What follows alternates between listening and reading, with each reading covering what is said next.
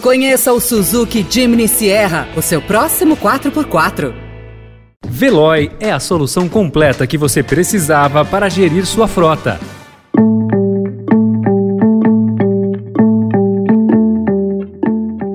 Olá, seja bem-vindo, seja bem-vinda. Começa agora mais uma edição do Notícia no seu Tempo. Esse podcast é produzido pela equipe de jornalismo do Estadão para você ouvir em poucos minutos as principais informações do jornal. Entre os destaques de hoje, no primeiro debate, Bolsonaro vira alvo por ofensa às mulheres e Lula por corrupção. Campanha eleitoral de 2022 pode ser a mais cara da história e a inflação, que impactou mais a comida no supermercado do que as refeições fora de casa. Esses são alguns dos assuntos que você confere nesta segunda-feira, 29 de agosto de 2022. Estadão apresenta Notícia no seu tempo.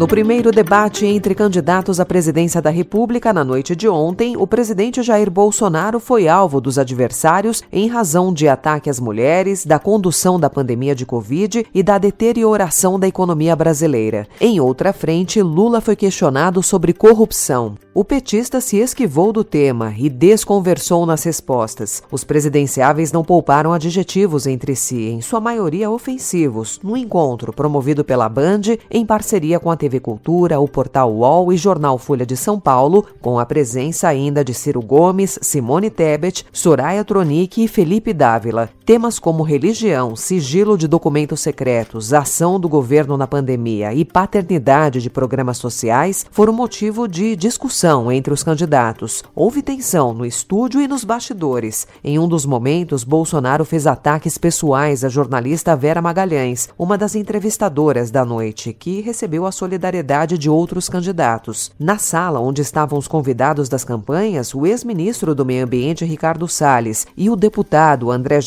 Protagonizaram uma grande confusão.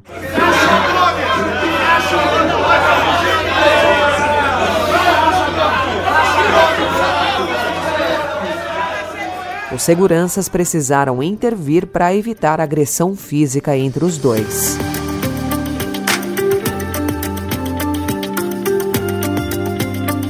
As eleições de 2022 podem ser as mais caras da história. Até outubro, os candidatos terão aproximadamente 6 bilhões de reais em recursos públicos para gastar nas campanhas eleitorais, na soma de verbas dos fundos eleitoral e partidário. O dinheiro foi distribuído entre os candidatos de acordo com os critérios dos dirigentes das siglas. A esse montante somam-se doações de pessoas físicas, que, na estimativa de especialistas, devem chegar a um valor recorde neste ano. Nos primeiros 10 dias de campanha foram doados 165 milhões de reais. Em 2014, ainda com doações de empresas, foram gastos 5 bilhões de reais. Em valores atualizados, o valor é de 8 bilhões. Naquele ano, a maior parte das campanhas foi bancada por construtoras investigadas pela Operação Lava Jato.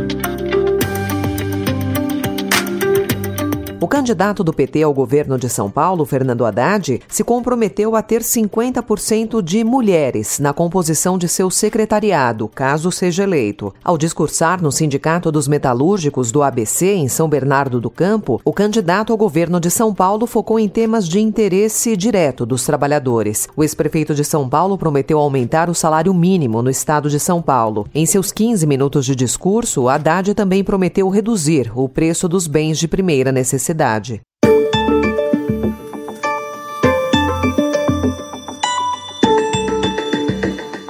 O Estadão também informa hoje que comer em casa está tão caro que até ir a restaurantes ficou relativamente mais barato. De acordo com dados do IBGE, a inflação de alimentos no domicílio subiu 11,8% no acumulado do ano até julho, enquanto a fora de casa avançou 4,6%, uma distância de 7,2 pontos percentuais. Desde o início da pandemia, a inflação acumulada na alimentação no domicílio chega a 43%. Já fora de casa está em 17,4%. Segundo Paulo Solmucci, presidente executivo da Associação Brasileira de Bares e Restaurantes, a diferença ocorre porque os estabelecimentos não estão conseguindo repassar o aumento dos custos.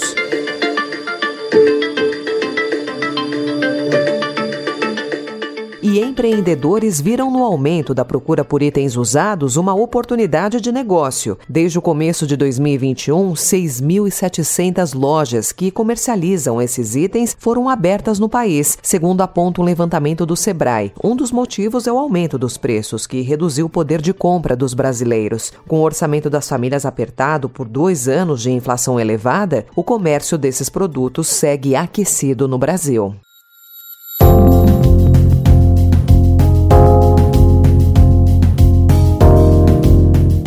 Educação agora.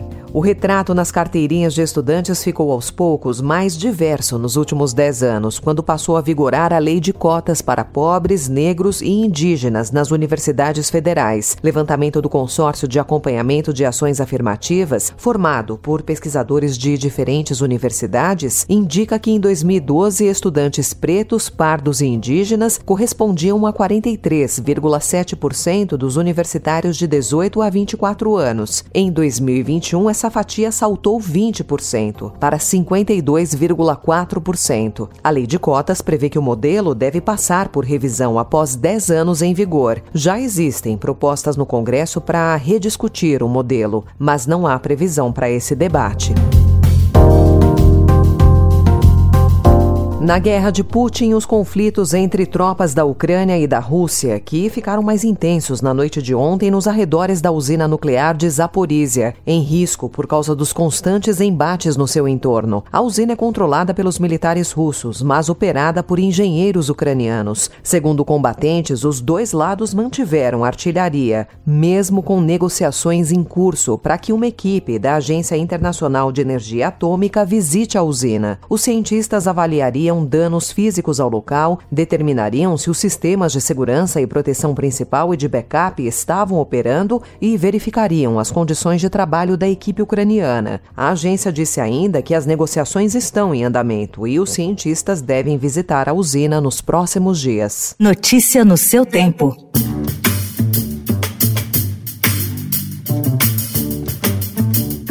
Para encerrar o lançamento do novo livro de Marcelo Rubens Paiva. Logo na primeira frase, o romance se resume. Essa é uma história de amor cujo final não é feliz nem triste. Trata-se da narrativa do reencontro, décadas depois, do narrador com Lívia, sua paixão de juventude, momento em que atitudes e omissões são passadas a limpo. Apesar de ficcional, do começo ao fim é um ajuste de contas que Marcelo Rubens Paiva faz com seu passado, e justamente quando sua obra de estreia, o retumbante Feliz Ano Velho completa 40 anos. O livro se debruça sobre o amor para repensar as ambiguidades da relação do passado, hoje assediadoras. Essa foi mais uma edição do Notícia no seu Tempo, com apresentação e roteiro de Alessandra Romano, produção e finalização de Mônica Herculano. O editor de núcleo de áudio é Manuel Bonfim. Obrigada pela sua escuta até aqui e uma excelente semana. Você ouviu Notícia no seu tempo. Conheça o Suzuki Jimny Sierra, o seu próximo 4x4.